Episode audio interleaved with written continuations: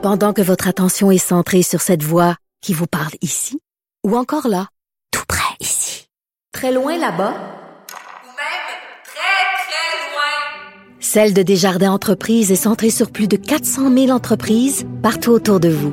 Depuis plus de 120 ans, nos équipes dédiées accompagnent les entrepreneurs d'ici à chaque étape pour qu'ils puissent rester centrés sur ce qui compte, la croissance de leur entreprise.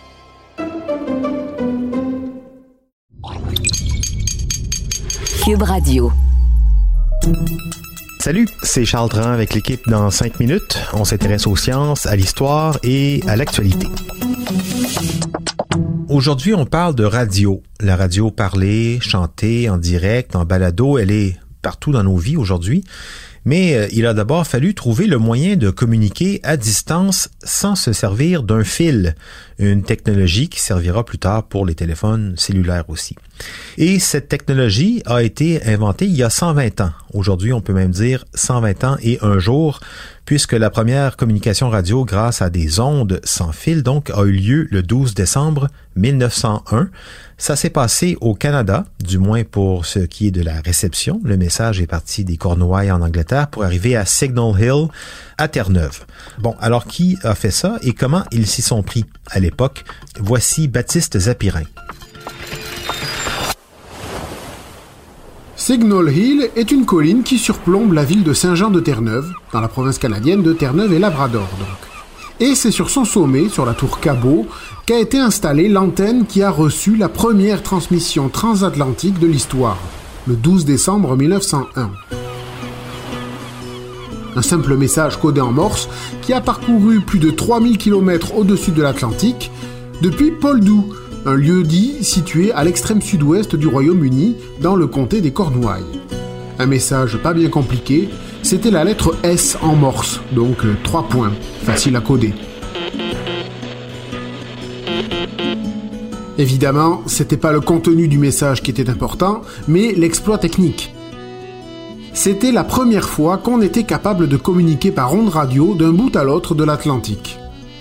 On doit cette invention au physicien et inventeur italien Guglielmo Marconi, qui auparavant avait fait pendant des années des expériences sur les ondes de la télégraphie. Il avait ensuite proposé ses services à l'État italien, qui refusa, ce qui poussa Marconi à s'expatrier en Angleterre. Et c'est lui qui se déplace en personne à Saint-Jean-de-Terre-Neuve pour recevoir lui-même le message émis par ses collègues depuis l'Angleterre. Un moment compliqué puisque évidemment, à l'époque, on ne pouvait pas s'appeler pour savoir où on était. On était justement en train d'inventer comment faire. En fait, les scientifiques anglais ont dû émettre le message codé pendant plusieurs jours, à heure fixe, car ils ne savaient pas quand Marconi allait être en poste à Saint-Jean-de-Terre-Neuve. Il y est arrivé le 12 décembre 1901 et a pu constater la réussite de son expérience en recevant le message. Alors il avait déjà réussi une expérience semblable en 1897, mais c'était un message envoyé sur une très courte distance, donc ça comptait pas vraiment.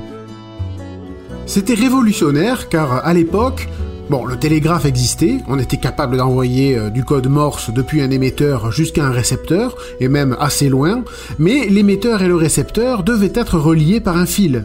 Oui, parce que le principe du télégraphe, c'était qu'en appuyant sur une sonnette, on fermait un circuit électrique et l'électricité traversait alors le circuit et faisait sonner une sonnette à l'autre bout du fil. Marconi est parvenu à s'affranchir des fils en convertissant le signal électrique en ondes hertziennes électromagnétiques captées par des antennes.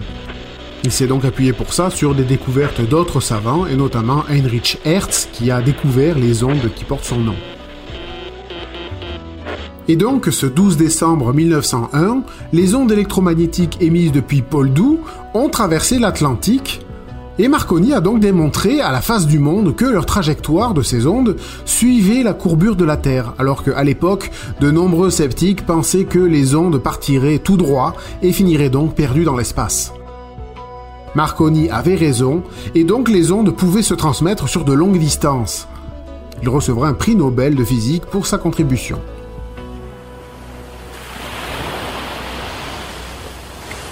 Alors au début, on ne sait transmettre que des petits sons, des petits bips. Pour être précis, on parle donc non pas de radio, mais de télégraphie sans fil.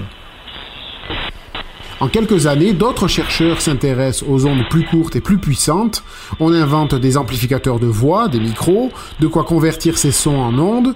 Et voilà, en 1906, on parvient à transmettre de la voix, et c'est la naissance de la radio, dont Marconi est donc le père. Et avant de se banaliser dans la radio que l'on connaît, parler ou chanter, on utilise cette technologie en premier lieu dans la marine. Les navires s'envoient des SOS par radio et celui lancé par le Titanic lors de son naufrage en 1912 a quand même permis de sauver 700 passagers. Pas assez, oui, mais ça, c'est une autre histoire. Et parlant de radio, la première ville au monde à se doter d'une station radio qui diffuse du contenu régulier, c'est Montréal en 1919 avec XWA, le futur CFCF. Mais pour en revenir à l'inventeur italien Guglielmo Marconi, son œuvre a été capitale pour aboutir au monde dans lequel on vit. Mais avant de le célébrer très fort, sachez qu'il était aussi un fier partisan du leader fasciste italien Benito Mussolini, allié d'Hitler durant la Seconde Guerre mondiale. Marconi a déclaré « Je revendique l'honneur d'avoir été le premier fasciste en radiotélégraphie, le premier à reconnaître l'utilité de réunir en faisceau les rayons électriques, comme Mussolini a reconnu le premier dans le domaine politique la nécessité de réunir en faisceau les énergies saines du pays pour la grandeur de l'Italie.